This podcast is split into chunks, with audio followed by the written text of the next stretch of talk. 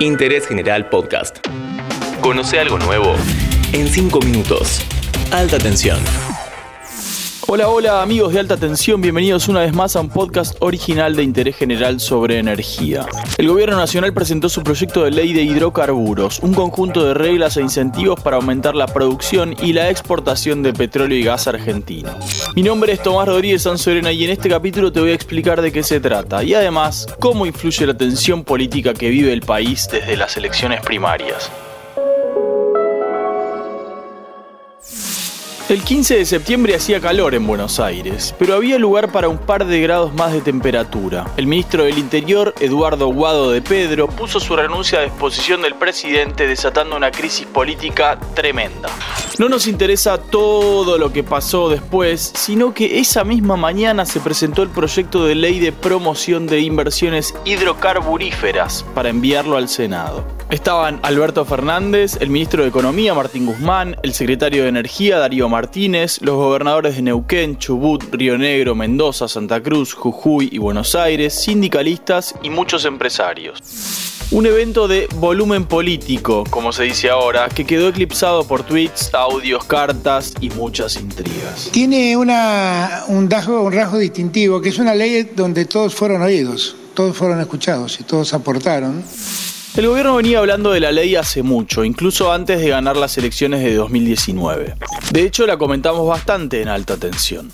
Lo más importante del proyecto está en el petróleo. Se establece un esquema donde se puede exportar libremente el 20% de la producción incremental a partir de lo máximo que se produjo entre 2019 y 2020. No te pierdas. Esto quiere decir que si una empresa produjo 100 en 2019 y ahora produce 150, puede exportar el 20% de esos 50 extra. Después hay una escala donde si se respetan otras condiciones, se puede exportar hasta el 50% de ese incremental. Es un cambio sustancial porque hasta ahora para exportar petróleo había que solicitar un permiso y las refinerías locales tenían prioridad para comprar. Este saldo exportable es muy importante para las empresas porque últimamente había muchas diferencias de precios. El precio internacional del barril estuvo cerca de los 70 dólares en agosto y septiembre y el precio interno se negociaba apenas por encima de los 50.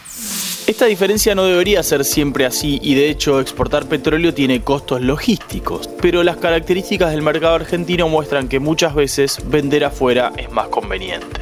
El otro punto importante es la libre disponibilidad del 50% de las divisas que generen esas exportaciones. Esta era una demanda fuerte de las empresas que en tiempos de cepo les cuesta acceder a dólares para comprar equipos, contratar servicios o pagar deudas. Y es un incentivo muy especial respecto de otras industrias. Al cierre de esta edición no sabemos si otros sectores de la economía pedirán algo similar. Otro tema que se discutía era si esos incentivos iban a tener un sesgo demasiado orientado hacia el no convencional, el de vaca muerta. Y finalmente, no. Los proyectos convencionales tienen las mismas reglas. Esto es importante porque sostener la producción convencional hace que lo que produzca vaca muerta no vaya a compensar la declinación de los campos convencionales, que es lo que estaba pasando hasta ahora, sino que haga crecer la producción en general.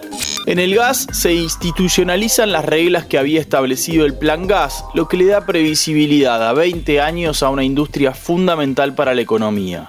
Se estima que hasta agosto de 2021 Argentina importó gas por más de 1.500 millones de dólares. Reemplazar eso con gas nacional aliviaría mucho las cuentas del Banco Central y permitiría tener una macroeconomía más estable.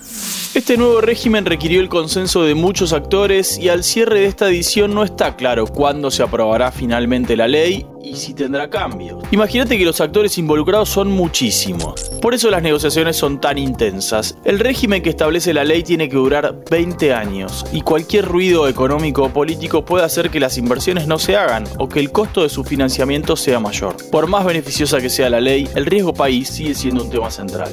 Explorar y producir petróleo y gas lleva mucho tiempo y mucho dinero y sin condiciones de cierta previsibilidad, la verdad que es imposible.